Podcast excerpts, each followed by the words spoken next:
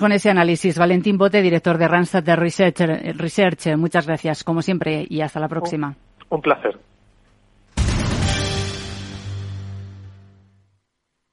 Valor Salud.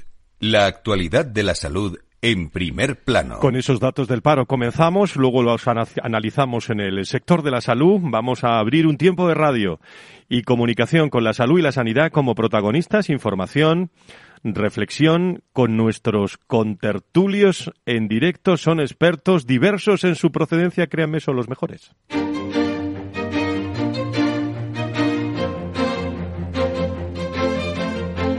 Valor Salud es un espacio de actualidad de la salud con todos sus protagonistas, personas y empresas. Con Francisco García Cabello.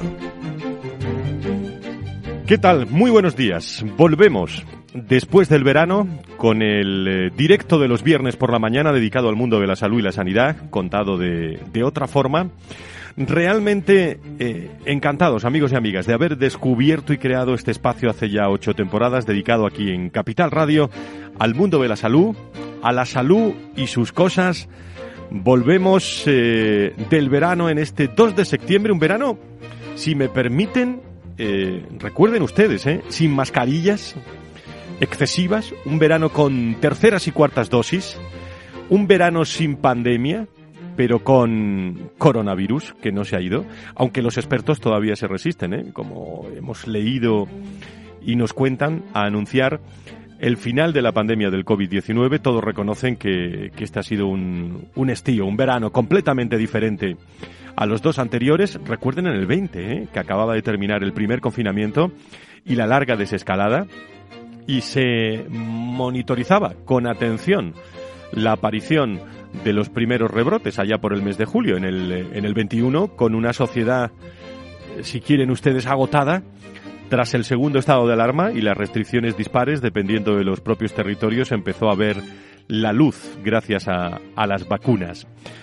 Qué bueno es hacerse historia cuando comenzamos este, este programa de, de después del verano y hablamos de, de, de, esa normalidad que hemos tenido en un verano 2022 que se ha desarrollado, como digo, con un mejor escenario gracias a, a factores claves, las vacunas y Omicron. Pero aunque esto pueda dar un respiro, bueno, para hacer todos los viajes que hemos hecho, eh, muchos aplazados, ¿eh? y también pasar un tiempo algo más tranquilo con todos los, los, seres queridos, los especialistas advierten de que hay que seguir ¿eh? aplicando los cuidados aprendidos y continuar. Yo les digo desde aquí también que mucha precaución cuando estamos hablando de salud y sanidad, que es lo más importante que tenemos. Una pandemia del coronavirus en España que ha llevado, amigos y amigas, al límite a los hospitales, especialmente durante la primera ola, lo recuerdan, aquí se lo contamos, sin datos sólidos sobre este periodo, eso también es verdad, que abarcó hasta mediados del 2020, las siguientes oleadas podrían no haber llegado a esos niveles de saturación, pero han puesto en jaque también a los sanitarios. En 21, cerca de uno de cada dos pacientes de UCI ingresado por COVID-19. El número de camas ocupadas por pacientes COVID, tanto de planta como en las unidades de críticos, ha ido cambiando lentamente, poco a poco, normalizándose en verano para ajustarse a las necesidades de cada, de cada momento. Un indicador para saber si, si una ola estaba o no en fase expansiva era precisamente ese análisis. Ahora, con la nueva estrategia de vigilancia y control del Ministerio de Sanidad, la presión asistencial se convierte también en la principal herramienta para seguir de manera fiable la enfermedad. Esta ha sido una de las noticias, eh, una presión en, en urgencia sobre la capacidad asistencial total de las UCIs en España que no ha bajado. ¿eh? Ha bajado del COVID, pero no ha bajado del 40% desde finales de agosto de 2020 porque hay otras patologías realmente interesantes que, que estaban en cola. Esa es una primera reflexión que me gustaría traer al programa de hoy con eh, nuestros expertos. Una segunda. El Consejo de Ministros aprobaba hace unos días, en su sesión de agosto, el anteproyecto de ley por el que se crea la Agencia Estatal de Salud Pública. Bien, ¿no saben ustedes las eh, instituciones, las eh, eh, empresas, personas interesadas en estar en ese en esa agencia estatal de salud pública. Por eso se ha creído tanto o se ha creado ese revuelo. El Centro Estatal de Salud Pública eh, tendrá naturaleza, lógicamente tendrá presupuesto, tendrá naturaleza de agencia estatal y tiene como objeto la preparación, la prevención, la detección y respuesta rápida frente a amenazas y riesgos para la salud de la población. Además, la ministra de Sanidad ha eh, destacado que también supone dar un paso decisivo para abordar con garantías las respuestas en el actual contexto de cambio climático y su afección a la salud, así como a nuevas zoonosis o, enfermedades emergentes. Una agencia estatal eh, que desempeñará sus funciones en los ámbitos de vigilancia, en la salud pública, en preparación y respuesta frente a las futuras emergencias, en asesoramiento y evaluación, esa salud pública internacional y en información y comunicación también de los riesgos para la salud. En fin, no saben ustedes las eh, instituciones que están pendientes de esta institución y los profesionales y los políticos y, las, la economía. Eh, todo el mundo quiere estar en esta agencia de salud pública que vamos a estar todos muy pendientes. Y para llevarnos a tertulia también, los jóvenes declaran tener una menor salud mental que las personas mayores. Según una encuesta de Global Mackenzie Health Institute, el análisis se ha llevado a cabo en un contexto en el que la salud es un aspecto determinante para el ser humano. Luego vamos a contar detalles de esta información y ha demostrado que el bienestar psicológico es uno de los factores más relevantes para el bienestar de las personas. Por ejemplo, la salud física y mental resulta muy o extremadamente importante para el 85% de los encuestados, por delante de la salud social eh, y la salud eh, espiritual, si, si quieren. El 40% de los encuestados que padecen una enfermedad califican su salud como buena ¿eh? o muy buena, mientras que más del 20% de los participantes con ausencia de enfermedades aseguran que su salud era mala o muy mala. La familia y los amigos siguen siendo eh, o representan la principal fuente de apoyo en materia de, de salud. Muchas noticias. Con la salud y las personas, que es lo que vamos a hacer nosotros en este programa, hablar de salud y hablar de personas también, protagonistas en nuestra nueva temporada con eh, todo el, el, equipo, con José María Sánchez, con Laura eh, Muñetón, con eh, Félix Franco, con Miki Garay, con todo el equipo de contertulios, con agradecimiento especial a todas las instituciones, a todas las personas que apoyan, siguen y aconsejan también a, este, a este programa, que con mucha ilusión comenzamos en esta octava temporada. 10 y 12 9 y 12 en las Islas Canarias. Enseguida, estas noticias y más en reflexión con nuestros contertulios.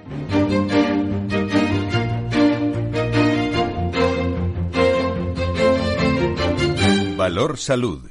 La actualidad de la salud en primer plano. 10 y 12, como digo, vamos a darle paso a nuestros contertulios eh, que ya están eh, rodeando las ondas de este programa de Valor eh, Salud en este viernes. Saludo a Luis Mendicuti, secretario general de la patronal de la sanidad privada en España. Don Luis, muy buenos días, bienvenido. buenos días, Fran, encantado de saludarte. una temporada más, un un curso más y un curso más. también encantado de saludar a todos los oyentes de este programa. ¿Cómo te ha tratado el verano, querido Luis? Muy bien, muy bien. Me han dejado desconectar, que yo creo que, era necesario. Hemos vivido un verano con total normalidad en cuanto al COVID, como decías, eh, sin pandemia pero con coronavirus. Y de hecho me tocó a mí y me contagié este verano. Pero vaya, vaya, por suerte, pero, todo bien, ¿no? mayores consecuencias. ¿Qué diferencias, eh? ¿Cómo se pasa un COVID ahora en verano tranquilo? Eh, digo tranquilo si no tiene grandes eh, problemas, a diferencia de lo que hemos contado aquí en este programa en los últimos años, ¿eh, Luis?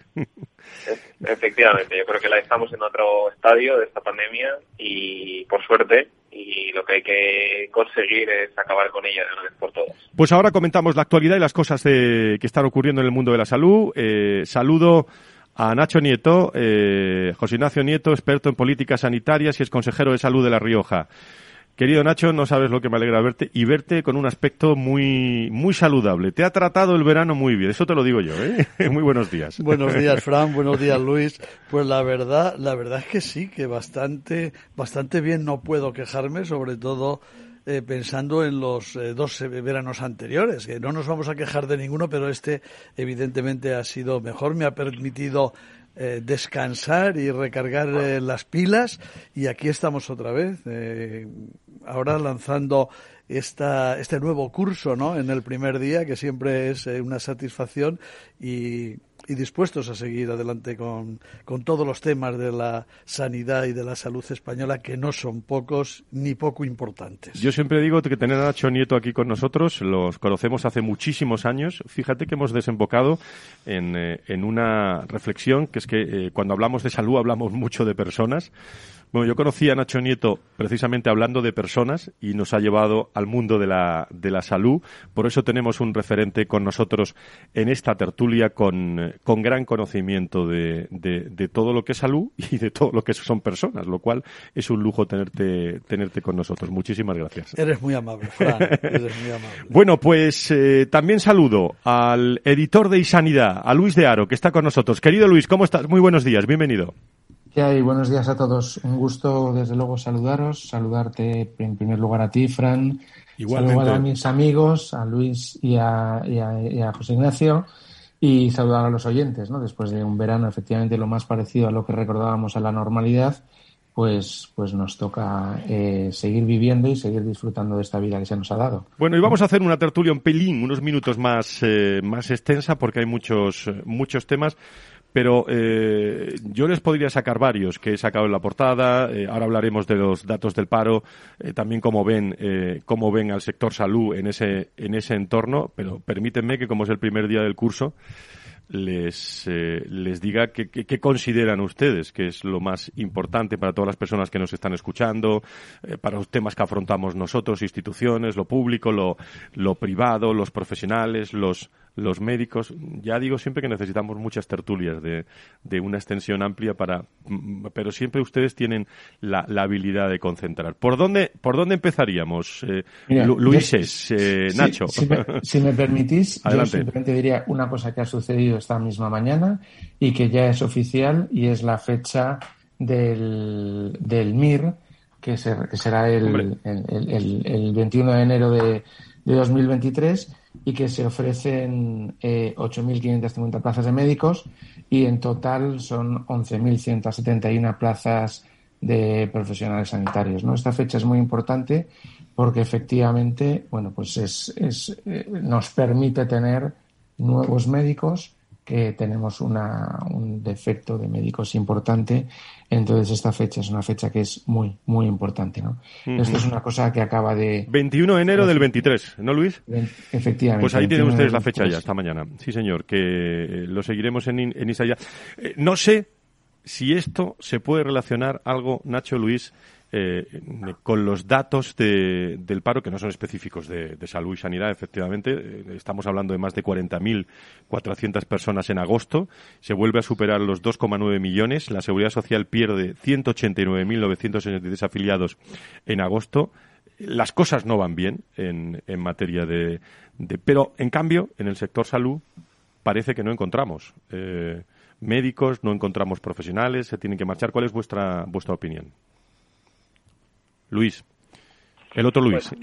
yo, creo, yo creo, Frank, que, haces un análisis eh, perfecto de, esta, de la situación. Eh, e, económicamente eh, quedan unos meses por delante muy duros, según todos los indicadores económicos. Sin embargo, en cuanto, en cuanto a todas las variables económicas, precios, empleo, etcétera. ¿no? Sin embargo, en el sector sanitario, en el ámbito profesional, en el ámbito del empleo, pues tenemos una situación diferente a muchos otros sectores. Eh, por suerte o por desgracia, eh, actualmente en España eh, faltan muchos profesionales y tenemos un, paro, un, desempleo que, es el desempleo técnico, el, digamos ese desempleo que es imposible ¿no? de erradicar. según se calcula, actualmente en España en enfermería hay solo un 1% de enfermería y el 95% de los centros sanitarios están interesados en contratar más enfermería. Es algo que hay que, abordar, sin lugar a dudas, y que, y que a su vez supone un problema para el sector sanitario de, otra índole. ¿no? No, nos faltan profesionales y, por tanto, eh, los costes son mayores. Eh, esto tiene una serie de consecuencias que no son buenas para el sector y que, por tanto, no son buenas para los pacientes. Nacho. Bueno, sí, mira, sin, sin negar la, mayor, el tema de los MIRI, de los profesionales, yo eh, quería darte esa, ese titular, ¿no? Cuando has dicho qué, qué es lo que nos espera, qué, qué necesitamos, qué necesita el sistema sanitario español, así en general y para todos. Pues mira, yo creo que necesita orden y paz. Son dos cosas. Sí, muy sencillo. Eh, incluso eh, también para los pacientes y para los no pacientes. Orden porque está todo un poco desordenado. Nos faltan médicos, ahora necesitamos más facultades. Tenemos, eh, yo creo que es por lo menos el tercer año que con las convocatorias del MIR ha habido líos. Vamos a ver cómo acaba la, la, del 21 de enero del 23, ¿no? que ya está en danza, pero vamos a ver cómo terminan las, las elecciones de las plazas. Eso por seguir hablando de los MIR. Si entramos en otras cuestiones es que son interminables las listas de espera, cómo están, cómo tenemos eh, los temas de formación continuada incluso, cómo tenemos la atención primaria y las urgencias. Es decir, eh, y estamos diciendo continuamente que lo que tenía que hacer el interterritorial, el Ministerio y todas las comunidades autónomas es ponerse de acuerdo y establecer unos cauces y unas medidas adecuadas. Orden. Lo que necesitamos es orden. Y luego paz porque llevamos ya mucho tiempo de intranquilidad y no recibimos una noticia, una noticia buena, ¿no? Paz o tranquilidad, me da igual, ¿no? Eh, entonces, claro, eh, eh, estamos necesitados todos, los profesionales en su trabajo, incluso los gestores, no voy a decir los políticos que son los que la tienen que dar, ¿no? Por lo que me, bueno, ya no me toca, pero por lo que me tocaba. Eh, eh, los pacientes la necesitan también, porque, porque necesitan muchísima. Además, eso contribuye mucho a tener una mejor salud y a curarse antes. En fin, en ese sentido decía lo de orden y paz o tranquilidad. ¿Qué va a marcar, en vuestra opinión, eh, qué va a marcar el curso el curso político en un momento, bueno, aquí lo hemos hablado mucho, en que yo sé que estamos hablando en este programa de salud y de sanidad, pero en muchas ocasiones eh, tengo también, y hemos reflexionado también en las últimas semanas, eh, porque me da la impresión que lo que estamos hablando es de economía eh, ante la sanidad. porque salen muchísimos aspectos presupuestarios, tenemos al paciente, al médico, al enfermo en primer plano, ¿no? No sé qué reflexión me pueden dar sobre esto. yo, me animo a, decir una cosa que desde luego es, eh, me parece importante, ¿no? Es decir, hemos tenido este verano cuando has, puesto tú en, la, en el editorial, en, al inicio has hablado de la Agencia de Salud Pública, pues nos encontramos con que la Agencia de Salud Pública la quieren sacar fuera de Madrid y, y bueno, desde algunos sectores se dice que efectivamente es un error estratégico. Más allá de que sea un error estratégico o no, lo que está claro es que toda la, toda la actividad sanitaria está marcada por una política ahora mismo que es eh, que marca todo, ¿no? Marca absolutamente todo. Cualquier decisión está marcado por unos intereses políticos, los de un lado y los del otro, ¿no? Entonces eh, tenemos la economía la marca la política y la sanidad ahora mismo, el futuro, todo lo está marcando la, lo está marcando la agenda política y la agenda política es quien está, eh, digamos, definiendo claramente los próximos pasos que se vayan a dar en la, en la sanidad. Y por eso, lo que dice José Ignacio, estoy 100% de acuerdo. Ojalá tuviéramos orden, pero como no tenemos ningún tipo de concordia, pues no hay ningún tipo de orden. Eh, sería fundamental. Luis, yo he contado hoy, sabemos todos lo que es la Agencia Estatal de Salud Pública, pero os pregunto, ¿qué es la Agencia Estatal de Salud Pública? Luis, ASPE de, momento ha estado también en la participación eh, consultiva ¿no? del sector eh, que representáis en esta nueva Agencia Estatal de Salud Pública, ¿no? Así es, así es. Esta agencia es un órgano que estaba, que cuya, cuya creación estaba prevista ya desde el año 2011, cuando se aprueba la ley de salud pública, pero que hasta día de hoy pues no se había tomado ese paso, ¿no? Y ahora es cuando se ha visto necesario y a la vista está, ¿no? Por todo lo que ha ocurrido en estos últimos dos años. Sus fines, pues son los que todos imaginamos, eh, pues la prevención de pandemias, eh, la coordinación de los recursos sanitarios, etcétera. Nosotros eh, desde ASPE lo que hemos instado, bueno, hemos celebrado esta, la creación de esta agencia, como no puede ser de otra forma. sí que pedimos, bueno, entendemos también algunas de las obligaciones que se derivarán de la creación de esta agencia, como por ejemplo la, la, obligación de suministro de determinada información sobre los recursos disponibles y el estado de los mismos, algo que durante la pandemia se produjo con la sanidad privada eh, de forma totalmente natural y de, y de forma totalmente coordinada, aunque de, sí es cierto, de una forma un poco improvisada por la situación. Y lo que sí que instamos es a la participación de la sanidad privada en, este órgano eh, y, a, ponernos a disposición de la Administración y que tenga en cuenta como siempre hemos dicho, como tantas veces hemos dicho, todos los recursos disponibles a la hora de abordar los retos futuros de, salud pública de nuestro país. No tendría sentido que, se hiciera una diferenciación entre unos recursos y otros eh, disponibles en función de su, titularidad, ¿no? porque todos son recursos sanitarios disponibles y, todos deben estar a disposición de la Administración para, para, como decía antes, abordar estos retos. Nacho, antes de la pausa, tu visión sobre esta Agencia Estatal de Salud Pública. Les voy a pedir a nuestros contertulios, excepcionalmente, porque es apertura de curso, que estén unos minutos más con nosotros, pero antes de la pausa, Agencia Estatal de Salud Pública, ¿cómo la ves? Vamos a ver, mm, no voy a decir que es una serpiente de verano, porque igual es exagerado. 2011 me parece que es la fecha en que estaba prevista que tenía que haber eh, un órgano de, este tipo. Artículo 47 de la Ley General de Salud Pública. Exactamente. 2022. Eh, Eso es. Ahora se aprobó el proyecto de ley.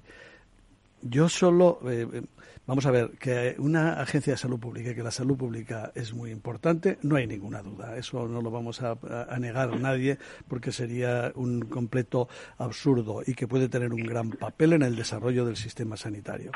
Eh, antes de nacer ya ha sido objeto de polémica y de discusión. O sea, de alguna manera es eh, a mí me ha dado la sensación que cuando y como sale esto y en este momento lo que se ha querido también es distraer un poco la atención de otras cuestiones, todas las comunidades autónomas pujando por eh, tener esa agencia de salud pública, los que dicen que tienen que estar en las grandes ciudades y los que dicen que tienen que estar aisladas y en el campo, porque eh, con las comunicaciones para qué y así se consigue también, es decir, sirve para todo de momento y luego eh, según los primeros datos, va a ser cara, va a desmontar otros organismos que no sé si es que los sustituyen, son o no importantes, no voy a citar ninguno, y encima se dice que a lo mejor la dirige, eh, en fin, eh, quien ha sonado por ahí, ¿no? Que, que, en fin, tenemos muchas referencias de él en estos dos años, igual antes no la conocíamos. Es decir, me da muy pocas garantías. hay candidatos, ¿eh? hay varios candidatos, eh, no obstante. ¿eh? Sí, sí. sí, sí, aunque se está hablando. Efectivamente, son las 10 y 27, estamos en, el, la tertulia de los viernes de, de, salud y sanidad con temas de referencia. Os pido unos minutos más, hacemos la pausa y, y os dejo a eso de menos 25, pero quería hablar con, con vosotros de una encuesta que ha sacado Mackenzie muy interesante sobre la salud y algunas referencias más de, de los temas de, del paro, que es la noticia, por cierto, en estos momentos. Volvemos enseguida no se vayan aquí en Valor Salud.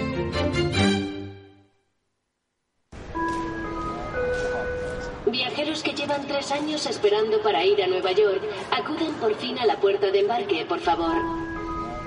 Volvemos a disfrutar de un verano sin restricciones. Y en Renta 4 Banco queremos celebrarlo sin límites. Llévate un 1% de tus aportaciones para operar en bolsa o un 33% de descuento en comisiones de fondos. Y todo sin límite de cantidad. Entra en r4.com y paga menos por tu inversión. Solo durante el verano. Renta 4 Banco. ¿Quieres más? Consulta bases legales en r4.com.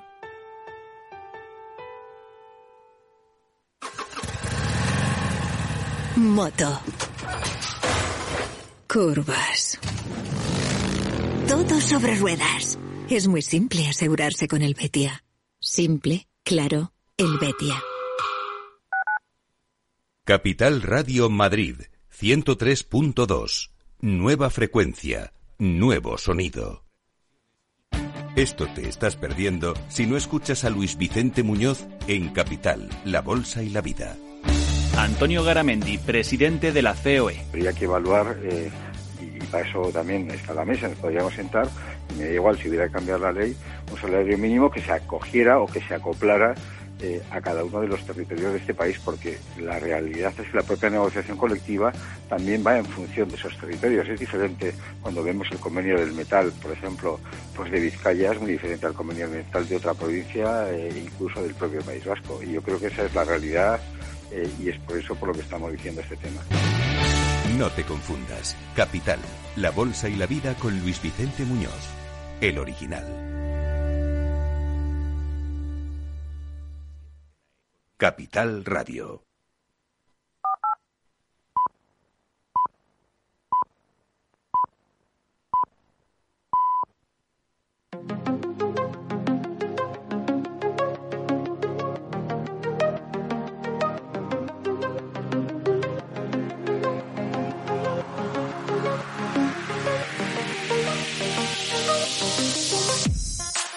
Valor Salud es un espacio de actualidad de la salud con todos sus protagonistas, personas y empresas. Con Francisco García Cabello. Diez y media, las nueve y media en las Islas Canarias. En directo, eh, la referencia, quizás lo más importante que tenemos alrededor, la salud protagonista.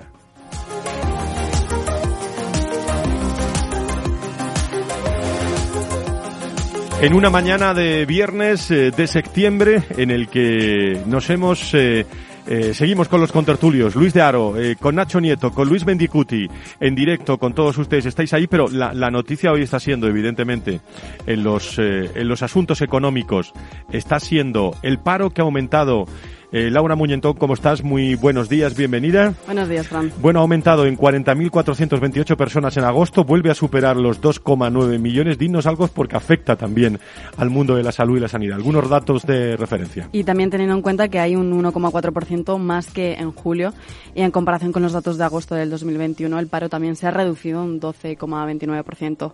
Eh, también, asimismo, el desempleo disminuye en agricultura y, por el contrario, aumenta en el sector servicios. Por regiones las caídas en cifras también se producen en Canarias, la Comunidad Foral de Navarra y Aragón, mientras que los mayores rebotes se dan en Andalucía, Cataluña y la Comunidad Valenciana. Por lo tanto, teniendo en cuenta que este número de parados ha aumentado en esas 40.428 personas, lo único que queda es estar pendientes para ver qué pasa en los próximos meses, Fran. Personas y salud, eh, protagonistas en este, en este programa.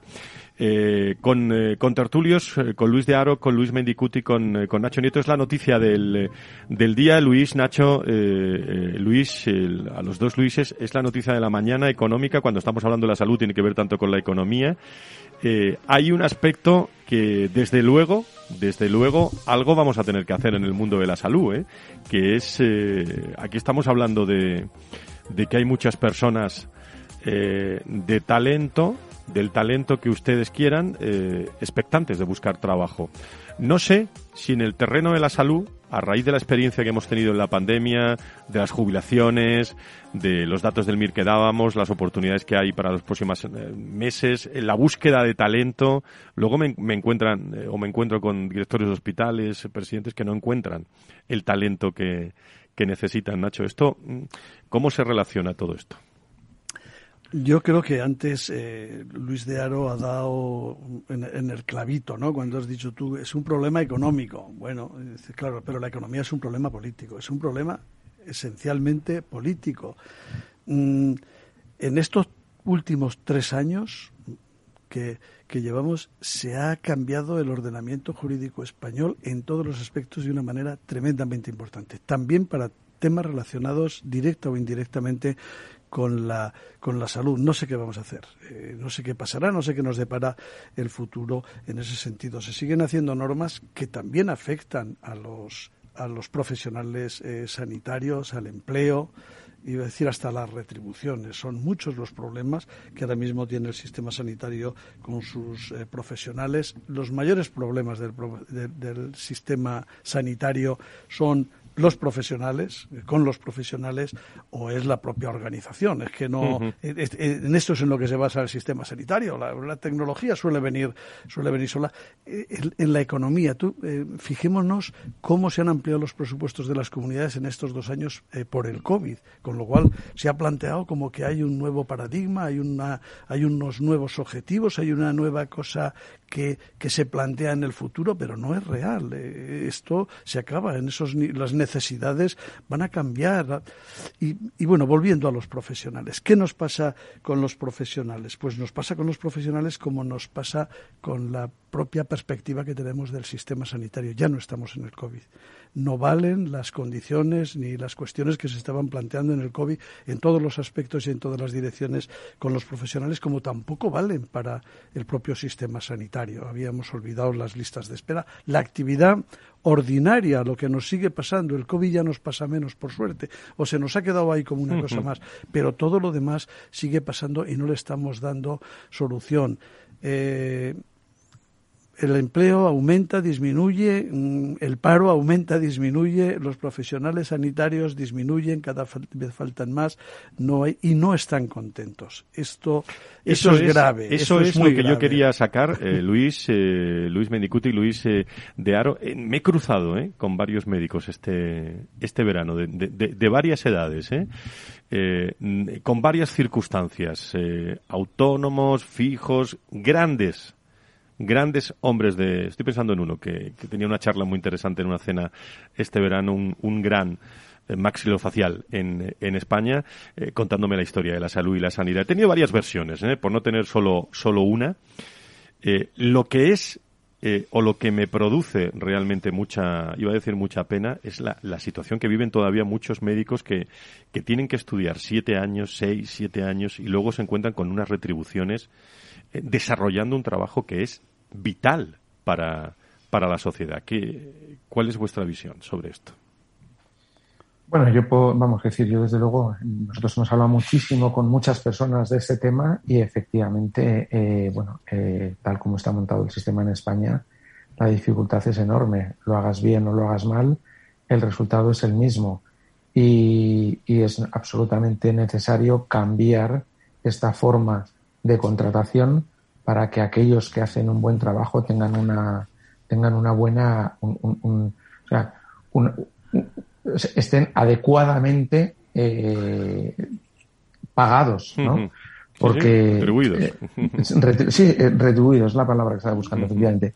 Que no solamente se trata de, un tema económico, sino que se trata también un tema de, de, alcanzar las metas que quieren, ¿no? Pero no solamente los médicos, ¿no? Sino es que el tema de la investigación en España está absolutamente eh, dejada de la mano de Dios.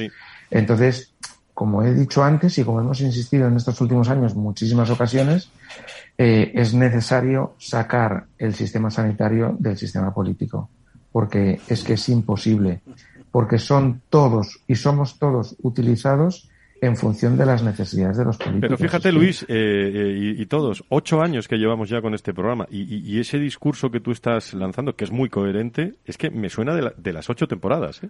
desde la primera. desde la primera. Vamos, desde la primera. Luis, no solo retribuciones, sino también regulación regulación con las retribuciones. Eso me parece que yo creo que es de lo primero que me oyó hablar a mi Fran hablando de sanidad. es verdad. Que era una, una, entre las cosas que tenía que arreglar el No vamos a decir los años, no vamos a decir los años. has dicho tú ocho, que me parecen pocos. yo creo que fue antes. Sí, sí, que fue antes eso. Eh, en fin, o sea que, que, siguen existiendo los mismos, eh, los mismos problemas. Yo digo que, que, prácticamente la sanidad tiene los problemas de, del 82, de 1982, aunque ha hecho muchísimas cosas, pero los problemas básicos y esenciales no los ha resuelto y así estamos. Muy bien, pues eh, eh, lo último, lo último por si quieren ustedes decir algo, que me están esperando también más invitados. ayer me llegó precisamente un informe de Mackenzie. José María Sánchez, ¿cómo estás? Muy buenos días, bienvenido. Muy buenos días. Bueno, hablando de los jóvenes que, que, dicen que, bueno, que dicen que tienen menos salud mental que las personas mayores. La salud es un aspecto determinante, como saben ustedes, para el bienestar de, de todos nosotros, ¿no? Y me llega un informe de Mackenzie Health Institute donde hablamos de, o se habla de, bueno, es una entidad sin ánimo de lucro, enfocada en la salud y ha elaborado una encuesta global en la que analiza cómo se percibe la salud en la sociedad en 19 países del mundo, ¿eh? No solo en España. El análisis destaca, eh, se lo resumimos esta mañana aquí en Valor Salud, por la adopción de un concepto más amplio y holístico de la salud que abarque múltiples dimensiones, como la salud física, la salud mental, la salud social Incluso aquí se incluye en este informe la espiritual, permitiendo así alcanzar todo el potencial que ofrece esa disciplina. En este sentido, a pesar de que el 75% de los estudios relacionados con la salud están principalmente enfocados con aspectos físicos de las personas, la encuesta, por cierto, demuestra que el bienestar psicológico es uno de los factores que hablamos mucho aquí más relevantes para el bienestar del ser humano. Pero José María, algunas referencias también porque se habla de la generación Z, de sentirse saludable, eh, bueno, que no está directamente relacionado con la presencia o ausencia de una, de una enfermedad. Eh, dinos alguna referencia de esta encuesta. Sí, según esta encuesta, el 85% de las personas consideran que la salud mental es muy importante o extremadamente importante. Por otra parte, parece ser que es algo que incide mucho más en los jóvenes, puesto que más personas de los grupos de mayor edad calificaron su salud mental como buena o muy buena en comparación con los menores de 24 años. Este resultado refuerza las conclusiones obtenidas por otros estudios recientes que destacan que los miembros de la llamada generación Z declaran tener una salud mental menor, indicando que los más jóvenes se enfrentan hoy en día a más problemas psicológicos. Es algo que hemos comentado muchas veces en este programa, como la digamos esta, esta es una generación que digamos que se ve frente a una situación nueva en comparación con las otras generaciones temas tanto de problemas de pareja, conciliación, trabajo, etcétera, y eso es lo que incide en esta y es lo que este estudio nos está mostrando a fin de cuentas. Eh, Países y rentas también habla del valor del entorno social. Estaremos muy pendientes con José María Sánchez también de, de, charlar con, eh, con distintos colectivos a lo largo de toda la temporada para hablar de, del bienestar, de cómo se de, la parte de la parte más psicológica. Muchísimas gracias, José María. no sé si quieren decir algo de esto ya y les libero. Luis, eh, Luis de, de Aro, Luis de eh, Mendicuti, desde, desde la patronal. ¿Algún detalle más? ¿Algo más que quieran añadir? O, sobre este informe o sobre lo que quieran. Luis. Bueno, yo simplemente saludar, daros la enhorabuena por esta octava temporada y, y bueno, pues seguiremos siguiéndoos a vuestra disposición y pendientes de lo que haga falta. ¿Con qué va hoy Sanidad, por cierto? Eh, bueno, hoy lo fundamental, desde luego, es, es, el tema de los, de, los, MIR. El tema de los MIR es una cosa que es muy, muy importante. Pero vamos, también tenemos varias cosas importantes, ¿no? Es decir, que la EMA tarda dos años en aprobar los nuevos medicamentos frente a los seis meses que, tarda la FDA, ¿no? O sea, es que, bueno, pues vamos, Europa va lenta, ¿no? y, la EMS también, ¿no? Y luego, bueno, hay muchas cosas de MIR, ¿no? Porque los estudiantes de medicina pues no tienen derecho a, a cobro de trienios, bueno, eh, los MIR empieza el curso y se les hace un poco cuesta arriba. 21 de enero del 2023, ¿no, Luis? Eh, esa es la fecha. Eso es. Esa es la y 8.550 plazas. Eso es, 8.500 oportunidades también que tienen ahí, eh, pues distintas eh, personas que lo van a dar todo, por cierto, por estar ahí. Luis Mendicuti, desde la Patronal de la Sanidad Privada en España. ¿Alguna cosa más que añadir?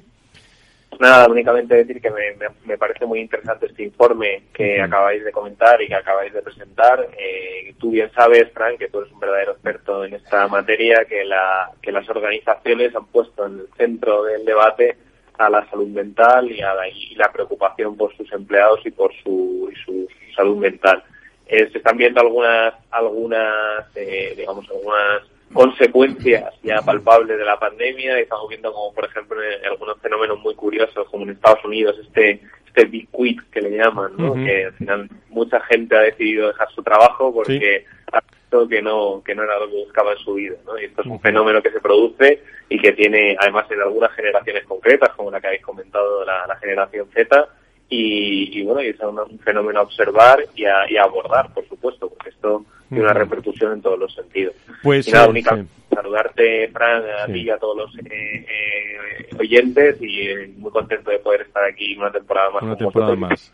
Con, mucho, con muchas gracias y agradecimiento también por nuestra parte. Por cierto, que no se me olvide, el próximo 9 el viernes 9, eh, 9 de septiembre, daremos aquí en este programa referencias sobre un eh, encuentro interesantísimo que, que, vamos a organizar también con la patronal de la sanidad privada en España y con más colectivos sobre el, eh, los, las personas, hablando de personas hoy y de talento. Si te parece, el lunes, el viernes que viene damos más detalles, Luis. Muchísimas, muchísimas gracias por estar, por estar con nosotros. Gracias, Luis Mendicuti también, a todo el equipo de, de iSanidad. Se queda con nosotros Nacho Nieto. Hablamos de más cosas. No voy a hablar, eso sí, ¿eh? no voy a hablar del síndrome post post vacacional. ¿eh? De eso no hablamos porque es el recurso. Ahora, eh, hablar de la felicidad y la salud sí es posible después del, del, verano. De eso vamos a hablar dentro de, dentro de unos instantes. Valor Salud. La actualidad de la salud en primer plano. Las 10.44 de, de la mañana, eh, lo digo Nacho porque hablar de el síndrome eh, postvacacional, bueno, cada uno tendrá su síntoma, su, eh, su síndrome, ¿no? Eh, postvacacional, postvacacional sabemos que, que cuesta y que cuesta mucho realmente, pero, pero es la vida misma, ¿no? Hay que, hay que estar ahí. Pero si es que lo llevamos haciendo toda la vida. Eso es, eso es. El, el problema sería tener un síndrome vacacional. Esa es- esa- yo creo que eso es un recurso de, de, de, de- de muchas eh, eh, queridos compañeros, nosotros también a la hora de, lanzar en septiembre las, las nuevas temporadas, siempre hablamos de esto, ¿no? Pues hoy yo quería hablar de, de, de la importancia de la salud y de, y de la felicidad, entendida la felicidad como cada uno lo, lo quiera entender. Creo que tengo en línea a, a Lucio Fernández, eh, buen amigo, director de, de- o creador del- de Egoísmo Colaborativo, impulsor del Congreso de Felicidad Auténtica que se va a celebrar eh, próximamente y un buen experto, conoce bien el mundo de la salud y, por cierto, el mundo también de las de las personas. Creo que lo tengo en línea. De- no sé si está en su tierra, en Murcia. Querido Lucio, ¿cómo estás? Muy buenos días, bienvenido. Hola, buenos días, Fran. Sí, sí, aquí estoy, en, en Murcia. Qué Aquí buena tierra, qué buena tierra esa. Impulsor de la felicidad auténtica. Cuéntanos qué es esto después de vacaciones, Lucio. Bueno, eh, Felicidad Auténtica es un evento que nació en 2020, un evento que unía una necesidad con, con algo que ya se estaba produciendo y son las conferencias motivacionales. Al final, yo como directivo durante mucho tiempo he asistido a muchas conferencias de Víctor Cooper, Ale Rovira, Emilio Duró, o sea, grandes, grandes ponentes que, que bueno, que sales de la conferencia y sales como una moto, la verdad que sales súper enchufado. Y bueno, teniendo en cuenta eso, hice una reflexión y pensé que había colectivos que necesitaban más este tipo de mensajes que, que, que un directivo de una empresa, ¿no? Y, y, y, y, bueno, pensé directamente en lo, inicialmente en los familiares de niños con discapacidad. Yo creo que ese colectivo es una, un colectivo que de, de puerta hacia afuera eh, se le ve muy motivado, se ve que no para nunca buscar la- el mejor bienestar para, para su hijo, para su hija, pero luego en, cuando cierra la puerta la cosa se complica, ¿no? Y tienen, pues evidentemente, bajones como no puede ser de otra forma, ¿no? Y bueno, pensé que uniendo una cosa que era ponerte como una moto y dedicándolo a quien a quien más lo necesitaba, pues era el- un evento perfecto, ¿no? Y ahí sí nace el evento inicialmente como, como Felicidad Auténtica. Lo hacemos en Murcia en el 2020, justo antes de pandemia, la semana antes de que nos encerraran a todos. Y os vais Y a La Rioja, bueno, ya- ¿no? Y os vais a La Rioja. Sí, nos vamos al Faro, nos vamos al Faro el día 16, el cuarto encuentro ya, ya hemos hecho otro en, en Sevilla y otro en Murcia, en. Yecla. Y bueno, ahora ya el evento ha crecido y donde antes solo era pensado para familiares de niños con discapacidad, pues ahora es un evento que conforme lo hemos ido haciendo nos hemos ido dando cuenta de que hay mucha gente que necesita un chute de energía. Y al final en Alfaro pues está abierto a todo el mundo, todo el mundo que necesite dedicarse a sí mismo dos horas y media, que yo creo que no, no nos dedicamos el tiempo suficiente a- para ser felices. No, no, es una cuarta edición que por eso te he llamado, nos viene muy bien en el entorno de vuestro claim de actitud positiva e inteligente. ¿Cuánta actitud positiva e inteligente nos hace falta después de vacaciones, eh? eh Lucio, ¿no te parece? Totalmente, totalmente. Al final las vacaciones siempre, eh, eh, evidentemente, están bien porque nos permiten desconectar, pero, pero bueno, nos queda un año muy largo y nos queda un, un entorno ¿no? económico complicado y yo creo que tenemos que afrontarlo de la mejor manera y yo creo que este evento a la gente le va, le va a suponer un, cambio como así ha sido los tres. Un evento que tiene mucho que ver también con la salud, porque eh, ser feliz, eh, estar en una buena situación eh, eh, o estar saludable eh, por dentro y por fuera, ¿no, Lucio? Sí, a ver, te, te- te cuento. eh, eh, hay, hay una cosa que se llama el cóctel químico de la felicidad, que son cuatro hormonas, son la dopamina, la oxitocina, la serotonina y la endorfina, que eh, trabajando y generándolas, pues tu cuerpo se encuentra mejor. ¿Y qué pasa cuando tu, encuentro se en- eh, cuando tu cuerpo se encuentra feliz en este punto? Porque bueno, porque el sistema inmunológico se despierta, ¿no? Y hay estudios que dicen que que eh, ser feliz todos los días no se puede ser, ni toda, toda hora, eso es evidente. Pero trabajar esa parte y dedicarse tiempo a sí mismo para, para limpiar esa mente y para ser positivo, al final se puede llegar a vivir un promedio de siete años más. O sea, no estoy hablando de, de, de poca cosa, ¿no? Fíjate. Eh, y evidentemente lo- lo- el sistema inmunológico crece, con lo cual los resfriados baja, eh, el tema de la tensión arterial y, y la, la presión sanguínea baja, el estrés baja. Está claramente identificado el ser feliz, entendamos ser feliz de la parte química, ¿eh? la parte química, está claro con el que, que mejora la salud, ¿no? Entonces nosotros con este evento, pues lo que queremos es que la gente desarrolle esas cuatro, esas cuatro hormonas y, que afronten su vida, sea cual sea la situación que tengan, de una manera distinta. Felicidad auténtica. ¿Cómo se puede ir a este evento? Porque, vamos, estar en Alfaro, en La Rioja y tal, tiene mucho atractivo. ¿eh?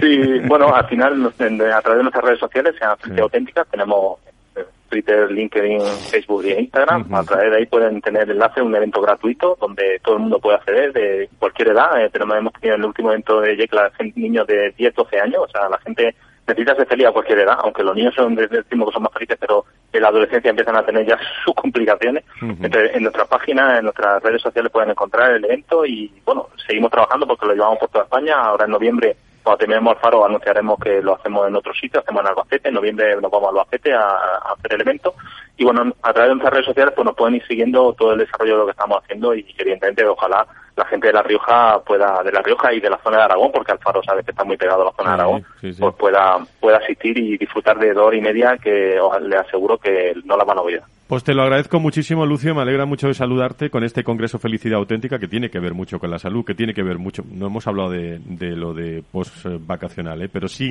de la felicidad auténtica. Evidentemente, no se puede tener todos los días, ¿eh? ojalá, pero, pero, pero hay que aspirar, ¿eh? en el entorno de cada uno, del contexto de cada uno, que son diversos los oyentes que nos están escuchando desde distintos rincones, iba a decir, del, del mundo. Cada uno tiene su, su felicidad y en primer lugar, pero es importante de cara, de cara a la salud. Vamos a estar muy pendientes de este congreso. Lucio, gracias por estar con nosotros. Muchas gracias, amigo. Gracias.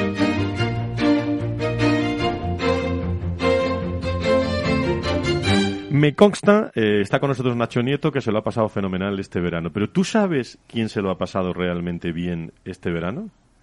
Eh, esta persona que tengo aquí. Ah, Fernando Mugarza, director de desarrollo del, del IDI. Don Fernando, eh, muy buenos días. ¿Dónde, ¿Dónde le pillo, don Fernando?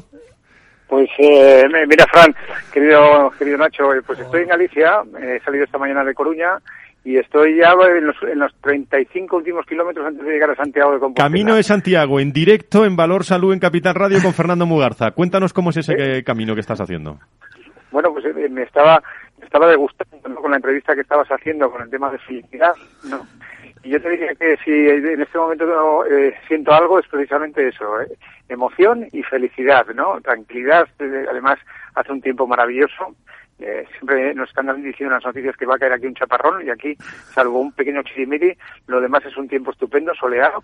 Y la verdad es que, eh, bueno, pues con gente por el camino, disfrutando de, de cada una de las etapas y, bueno, pues me imagino que cuando llegue a la Plaza del Obradoiro, que será pues de aquí como a un par de horas, hora y media, dos horas aproximadamente, pues estará todo el bullicio, ¿no? Como corresponde a después de haber pasado dos años y pico de pandemia, ¿no? Bueno, que todavía tenemos ahí algo, pero vamos, eh, yo creo que todos necesitamos un poco de, bueno, pues de desprendernos, ¿no? De todo ese agobio que hemos tenido pues, durante este tiempo atrás. No sabes cuánto te agradezco que hayas dejado un momento la mochila, no sé si, si te has descolgado la mochila, para, para hablar con nosotros en directo en el Camino de Santiago, pero solo, solo 15 segundos, para no hacerte que tu desconexión sea total, que está siendo total este verano.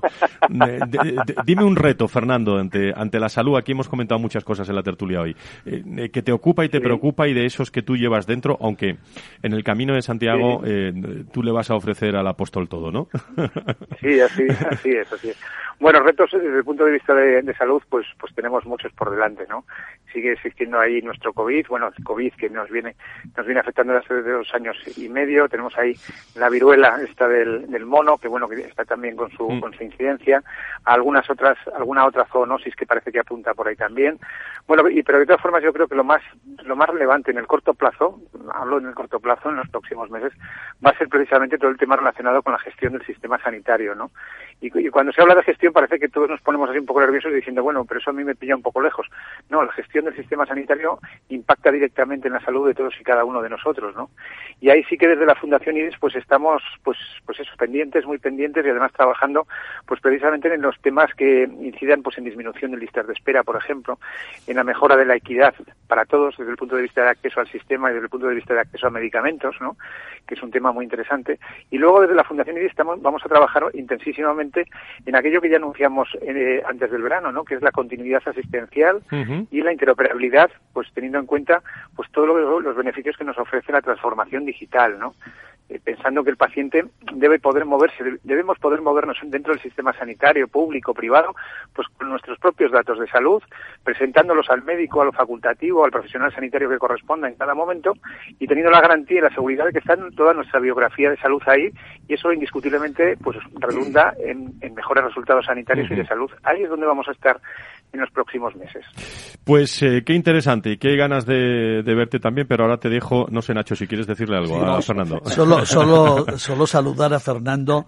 Eh, me alegro mucho de hablar contigo, aunque sea en la distancia. Y acuerda, acuérdate de esa oferta que hiciste el otro día de que le vas a dar un, un abrazo al apóstol acordándote de nosotros. Eso es, ¿eh? eso es. Ya que no estamos, ya que no tenemos esa, no estamos ahí, vamos, pues por lo menos represéntanos, llévanos en, en tus brazos para ese abrazo toda la familia, toda la familia que sois además mis amigos, ¿no? De Valor Salud, tener en cuenta que vais a estar ahí. No sé si podré darle el abrazo porque parece ser que por los temas de COVID, lo del abrazo parece ser que se ha quedado ahí en, no, no lo sé, ¿eh? hasta que no llegue a la catedral no lo sé, pero desde luego voy a estar en la catedral de Santiago y todas mis mejores intenciones, buenos deseos y tal van para todos vosotros con ese, si no puedo, al menos un abrazo, digamos, virtual, eh, virtual. virtual. Fernando, Mugarza, eh, querido, querido Fernando y sobre sobre todo eh, desde el IRIS, muchísimas gracias por, por estar con nosotros también todos los viernes y gracias al doctor Mugarza por acompañarnos. Nos vemos o nos escuchamos el próximo viernes. Gracias, buen viaje. ¿eh?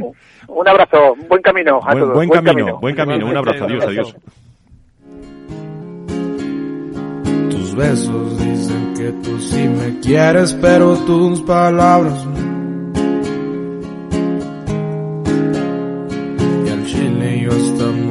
Por ti pero dices que no.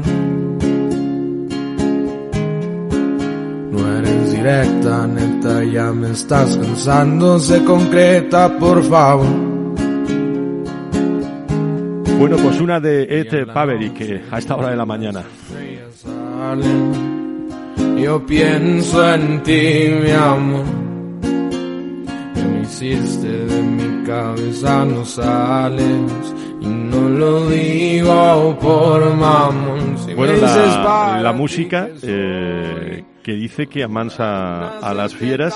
Eh, eh, no sé si, si, mucha gente deberíamos escuchar más música y por eso lo ponemos en este programa de salud y sanidad, pero lo que está claro que bueno que hay que arrancar el curso, que está arrancado Nacho y que hay muchos temas por delante, eh, influido por la economía, la política, pero es buen momento para acordarse también de, de todas las familias, los pacientes, los médicos de enorme vocación eh, que están trabajando insistentemente y que han tenido que dejar muchas cosas para trabajar en las próximas semanas y que trabajan con lo que tienen. Eh, en lo público y en, y en, lo, y en lo privado. trabajan con lo que tienen. No siempre en las mejores condiciones, es verdad. Y, y, a lo mejor, muchas veces, qué fácil sería que puedan trabajar en mejores condiciones. Ahí hoy, hoy, como nunca ha habido, hay medios, hay procedimientos, hay maneras, eh, hay eh, gestores, es verdad que son muy importantes también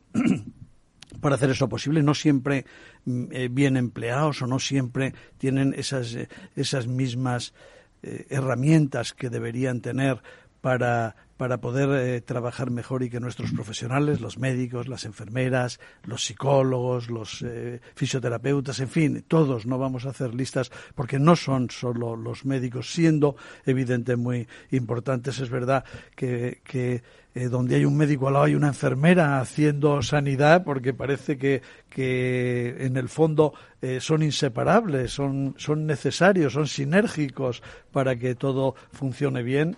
Y, y no se está no se está aprovechando bien. Es verdad que nuestros profesionales sanitarios no tienen esos eh, mejores elementos y herramientas que deberían tener y que podían tener en este momento, en, en este, en, este siglo XXI, en 2022, en la época de la transformación digital, para la salud digital. ¿Cómo no? Nacho, te agradezco muchísimo tu presencia en este programa. Gracias por estar con nosotros otro, otro curso. Cuídate mucho, te veo muy bien. Muchas gracias, Fran. Muchas gracias. gracias a, Nacho Nieto, experto en políticas sanitarias, es consejero de salud de, de La Rioja y a todos ustedes, queridos amigos. Gracias por estar ahí. Eh, contado de otra forma, muy cercano a las personas. Eh, el lunes estamos en Recursos Humanos, hablando también De lo Humano, de la Fundación Humano. Y el próximo viernes presentamos también eh, un congreso muy interesante sobre el mundo de recursos humanos y salud aquí, en Valor Salud. Gracias a Idisaspe, gracias a Sedisa. A todos, buena semana, cuídense.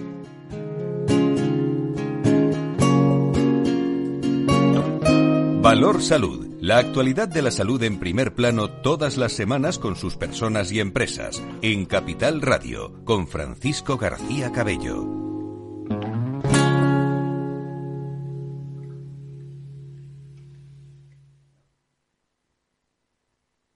Frente a los impagos, vitamina D la fórmula de información empresarial exclusiva de Informa para minimizar los riesgos y facilitar la toma de decisiones.